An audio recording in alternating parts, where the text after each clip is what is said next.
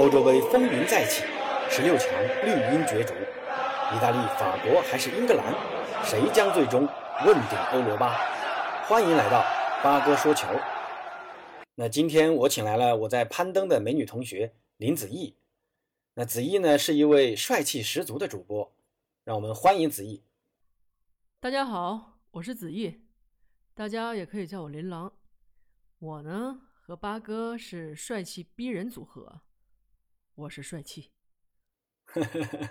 嗯，子毅，那这届杯赛有喜欢和支持的球队吗？我我跟其他女生不一样了，都喜欢意大利模特队。原来子毅支持意大利呀？那我们知道啊，这支球队在小组赛表现极其出色，三战全胜。那我也很看好他们在淘汰赛中可以取得更优异的成绩。那接下来的淘汰赛，子毅你看好哪支球队夺冠呢？我我比较喜欢德国队啊，因为德国队比较符合我的审美。嗯，好吧，因为我也是来看脸的。呵 呵嗯，子毅认为德国队可能会夺冠，这个我也很认可啊，因为德国队是在弱队相对较多的下半区，一旦闯过英格兰这一关，那决赛门票将近在咫尺。面对即将开赛的八分之一决赛，到底是三连胜的意大利昂首晋级下一轮，还是奥地利大爆冷门更胜一筹呢？到底是大圣贝尔王者归来，还是丹麦童话继续上演？让我们对接下来的两场比赛展望一番。好，我们先聊聊意大利对阵奥地利。意大利小组赛阶段三战全胜，仅七球未失一球。三大前锋都有进球，那意大利在曼奇尼的率领下，各项赛事以来连续三十场比赛保持不败，如今正是士气正红的时候。洛卡特里、斯皮纳佐拉的发挥，决定了意大利的前锋们能否得到有效的支持，而伤愈复出的维拉蒂，上一场比赛也是发挥优异，这给进入淘汰赛的意大利，相当于打了一剂强心针。预计意大利将继续之前的四三三阵型，门将还是钱多多，后防线还是尤文图斯老妇人组合，博努奇和基耶里尼领衔，两边是迪洛伦佐和斯皮纳佐拉把守，中场还是巴雷拉、若日尼奥、洛卡特里坐镇。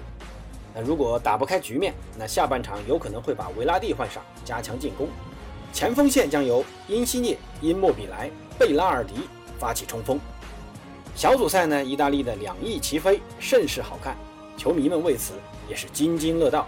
那本场比赛拥有号称混凝土后防的意大利，还能比翼齐飞吗？让我们拭目以待吧。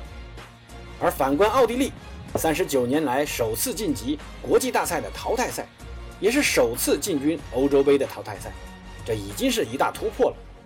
阿拉巴们能否抵抗意大利青年军的轮番冲击，也将是。本场比赛的一大看点，那我个人预测，意大利会晋级。另外一场比赛由大胜贝尔领衔的威尔士对阵童话王国丹麦。小组赛威尔士的表现只能说中规中矩，唯一值得一提的就是第二轮贝尔的助攻梅开二度。威尔士也最终战胜了土耳其，获得了小组赛唯一一场胜利，也最终小组第二出线。上届欧洲杯。威尔士在贝尔的率领下闯进了四强，成为最大的黑马。那本场比赛，贝尔的发挥将决定威尔士人能否走得更远。只是追风少年已不再年轻，期待大胜的王者归来。丹麦人小组赛一胜两负，幸运出线。